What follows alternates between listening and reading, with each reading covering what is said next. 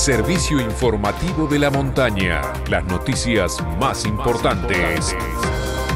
A esta hora.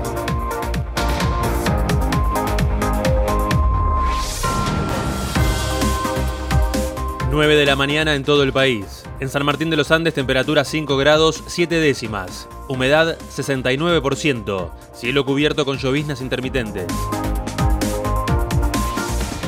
Vacunación COVID.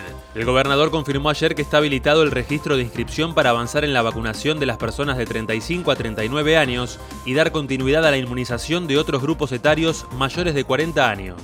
Por otra parte, la ministra de Salud, Andrea Pebe, aclaró que las personas que ya están inscriptas en etapas anteriores y aún no se han vacunado serán incorporadas por rango etario sin necesidad de inscribirse.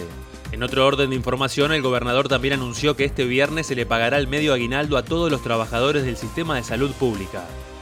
Nacionales.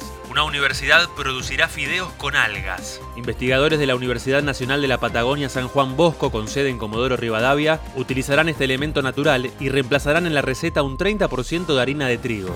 La marca se llamará Don Bosco y pudieron concretar el proyecto luego de obtener un financiamiento del Ministerio de Ciencia, Tecnología e Innovación de 7,4 millones de pesos que permitirá adquirir la maquinaria para su elaboración en escala para consumo público.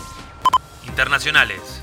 El gobierno italiano anunció que eliminará el uso obligatorio del barbijo al aire libre desde el lunes 28 de junio en las denominadas zonas blancas, que incluyen al 99% de la población, según informó el ministro de Salud Roberto Speranza. Solo la región norteña de Valle de Aosta, en la que viven 124.000 personas, permanece como zona amarilla o de riesgo medio. Deportes. Copa América. Argentina, con gol del Papu Gómez, derrotó a Paraguay 1 a 0 y quedó como líder del Grupo A, asegurándose también la clasificación a la siguiente fase. Con este partido, Lionel Messi sumó 147 encuentros vistiendo la camiseta albiceleste, misma marca que acumula Javier Macherano.